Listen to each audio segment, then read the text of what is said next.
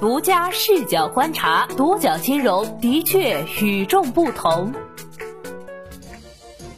本期我们一起关注的是互助江湖的流量变现焦虑，卖保险、开商城、导流网贷。从慈善到生意，资本追求效益最大化的热情未减，流量变现也一直在继续。新年渐近，水滴互助在官方微博上与百度地图合作抽取跨年礼物，为百度地图做宣传。就在这条抽奖微博的置顶评论上，有位用户质疑水滴互助推荐的安心财险和其他推荐产品，而水滴互助回复中称产品可信可靠。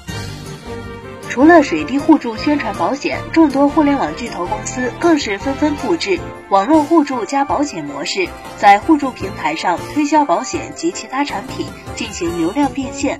然而，流量变现之路隐忧不断，关于消费爱心、公益还是生意的争论一直甚嚣尘上。在互助平台领域，流量巨头入局成趋势。据独角金融不完全统计，二零一八年十月，蚂蚁金服上线相互宝，后于当年十一月二十七号改名相互宝。二零一八年十二月，滴滴上线了点滴互助。到了二零一九年五月，苏宁上线年互宝。六月，三六零互助上线。七月，美团互助上线。双十一，百度系灯火互助平台低调上线。互助平台的运营模式是个人不缴纳资金或者缴纳少量资金加入互助计划，承诺若有会员发生互助事件，则对其进行捐助。同时，会员本人一旦发生互助风险事件，也可获得其他会员捐助自己的资格，获得一定保障资金。业内人士认为，从目前来看，互助虽然是个好生意，但由于其本身过强的公益性质，仅靠互助产品本身很难盈利。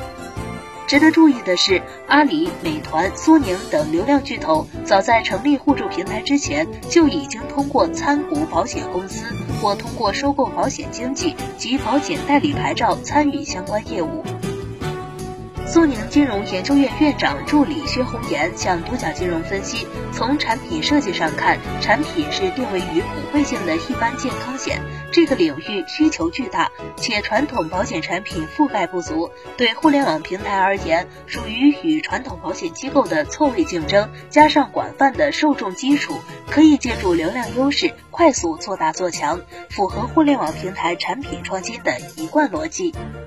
虽然一些网络互助平台标榜公益性，但作为市场经营主体，而不是非盈利性公益机构，其本质上还是以流量变现来追求效益最大化为目的。因此，在流量变现之路上，各网络互助平台方式不一。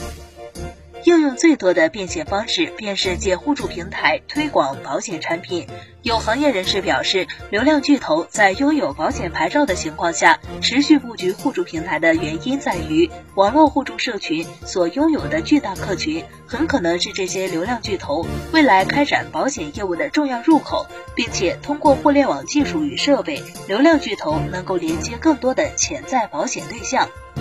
独角金融发现，在水滴互助 APP 上，频繁向用户弹出免费赠送重疾险、意外险等福利版保障险的窗口，只要填写姓名、手机号、身份证号等简单的信息，便可成功投保，保期一年。此外，用户可花钱将免费保障险升级，也可在线购买其他保险。在水滴互助 APP 上点击我的保单，更可直接跳转到水滴商城页面。除了水滴互助、轻松互助、三六零互助等互助平台公众号，也可直接在线购买保险。壁虎互助更是直接在壁虎家园模块开出甄选保险选项。此外，壁虎互助还推出了甄选商城选项，打出参与商品测评，返还双倍互助金的活动。由用户为商品打分，平台为用户返回双倍互助券，返还金在一至十四元不等。未加入互助会员的用户也能得到互助券，在加入会员后自动转入账户余额。此外，在三六零互助公众号上还为三六零借条导流，用户点击立即拆开红包，提交手机号和验证码，便成功注册三六零借条。而且，三六零互助还在公众号文章中推广三六零金融陆小金学堂在线销售理财课程。事实上，除了上述变现方式，还有些互助平台同医院、药企等合作，通过卖流量或提供医疗增值业务牟利。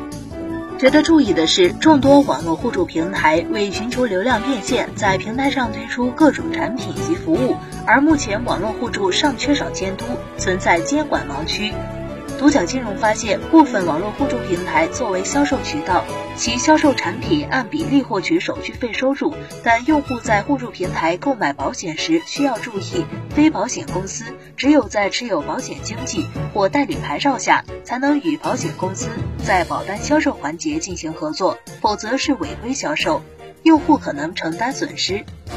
而在销售保险产品时，有些互助平台并不对赔付负责。独角金融从壁虎互助客服处了解到，保险商城是壁虎互助合作推荐的产品，但不是平台的保险产品。若用户购买保险后有理赔纠纷，壁虎互助并不能帮助处理。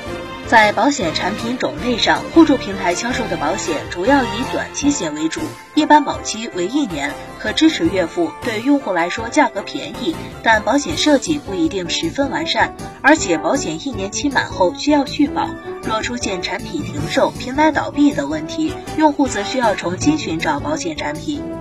此外，网络互助平台还因缺乏有效监督，存在用户信息泄露的风险。而且，如果用户在领红包、领取赠送保障奖励时，未仔细查看合同下提交身份信息，可能会不小心注册或购买某些产品。人民法院报曾建议，参与者应该增强法律意识和风险防范意识，对可能导致的个人信息泄露的风险应多些防范。对存在的误导风险，在加入网络互助平台时，应对其中的申请限制条件认真掌握。你对网络互助平台流量变现有什么想说的？欢迎评论区留言与我们互动。好的，以上就是本期节目的全部内容，谢谢收听，咱们下期再见。